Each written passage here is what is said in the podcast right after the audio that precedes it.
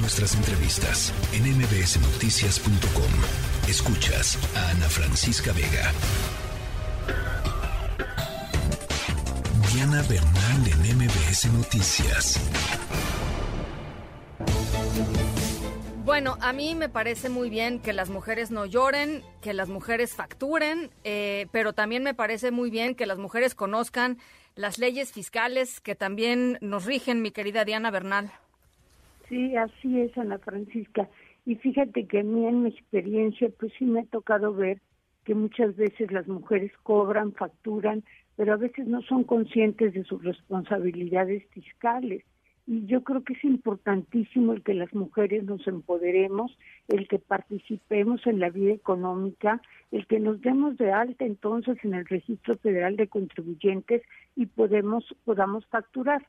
Sin embargo, yo creo que la frase en sí de Shakira, las mujeres facturan, pues se vuelve un icono de la cultura eh, moderna, de la cultura contemporánea, porque como tú sabes, pues durante muchos siglos las mujeres ni siquiera teníamos personalidad jurídica, mucho menos podíamos facturar.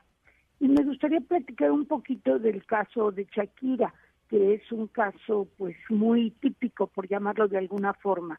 Ella empieza a andar con su pareja en los años 2012, 2013, 2014. Entonces, como ahora es común, pues en todas sus redes sube fotos, videos, eh, diferentes escenas, pues de su vida en Barcelona con su pareja. Entonces, ella en ese tiempo era residente fiscal en un paraíso fiscal, Bahamas, donde la hmm. tasa de impuestos es prácticamente cero.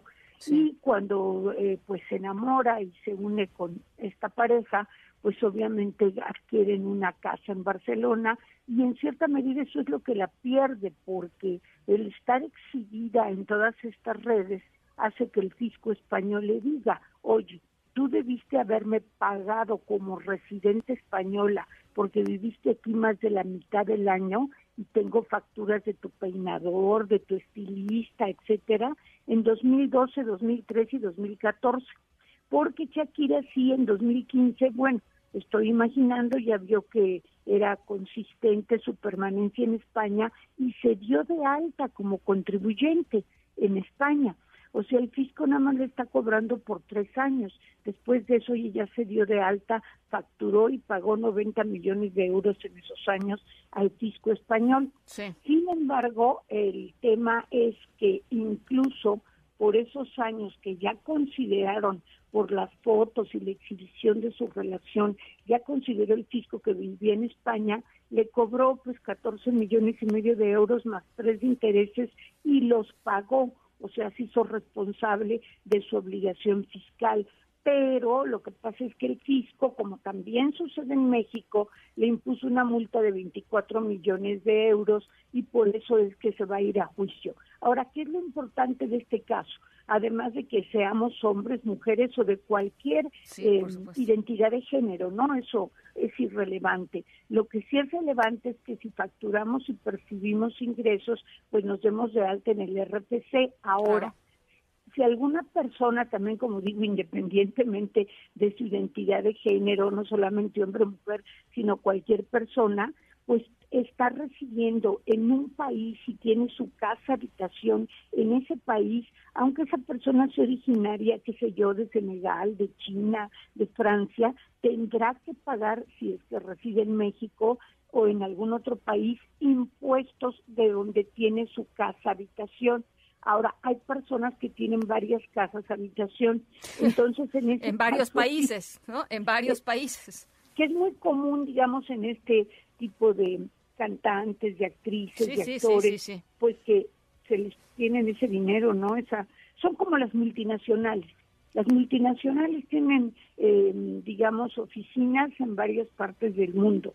Pues estos eh, éxitos, estas personas tan exitosas en el ambiente artístico también las tienen. Bueno, aún así, lo que ahora asumen los fiscos internacionales es que tú vas a pagar, aunque digamos que vivas seis meses en Miami, por decir, y seis meses en México, tú vas a pagar donde tengas el centro de tus intereses vitales. ¿Qué puede significar eso? Pues que vivas allí con tu familia. Eso sería un centro de intereses vitales.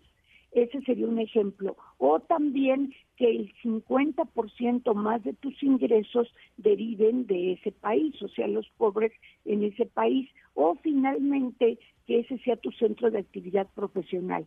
Por ejemplo, que los videos o canciones que hace un actor, un cantante, una cantante los eh, produzca en ese país determinado. Entonces el fisco, como siempre lo hemos dicho, este, mi querida Ana Francisca, y lo digo con todo respeto, es ahora como el ojo de Dios. El fisco está en todas partes y te ve.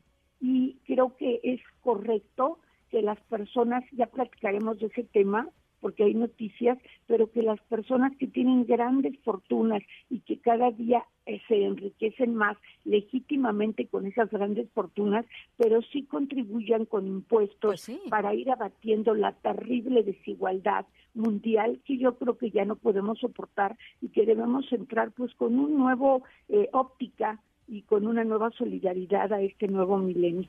Estoy totalmente de acuerdo contigo, Diana. Ayer platicábamos justamente con Alexandra Haas, la directora de Oxfam México. Oxfam presentó en el Foro Mundial de Davos, eh, pues justamente eh, este análisis sobre desigualdad, lo hace recurrentemente. Y lo que decía Alexandra era justo eso, era, eh, a, ver, queda muy claro que esta gente gana muchísimo y muchísimo y muchísimo dinero y qué bueno que lo haga, pero es la labor de los estados eh, redistribuir mejor y de ellos, por supuesto, pues pagar los impuestos que correspondan. simple y sencillamente. Que sigan ganando dinero, está bien, qué bueno. Eh, pero pero sí, sí hay dos labores ahí que, hacer, ¿no? Me parece. Sí, definitivo. Yo leí el estudio de Oxfam e incluso lo quise reservar para si así te parece un siguiente comentario, pero tiene toda la razón Alejandra con quien platicaste ayer y efectivamente es una tendencia mundial que las grandes fortunas, ya sean de empresas o de personas físicas, sí contribuyan a paliar la desigualdad. Pues ya más allá de derechas o de izquierdas, no podemos vivir en una sociedad tan desequilibrada. Así es, así es. Diana, te mando un abrazo como siempre. Un abrazo, feliz tarde. Igualmente, feliz, feliz tarde de jueves. La tercera de MBS Noticias.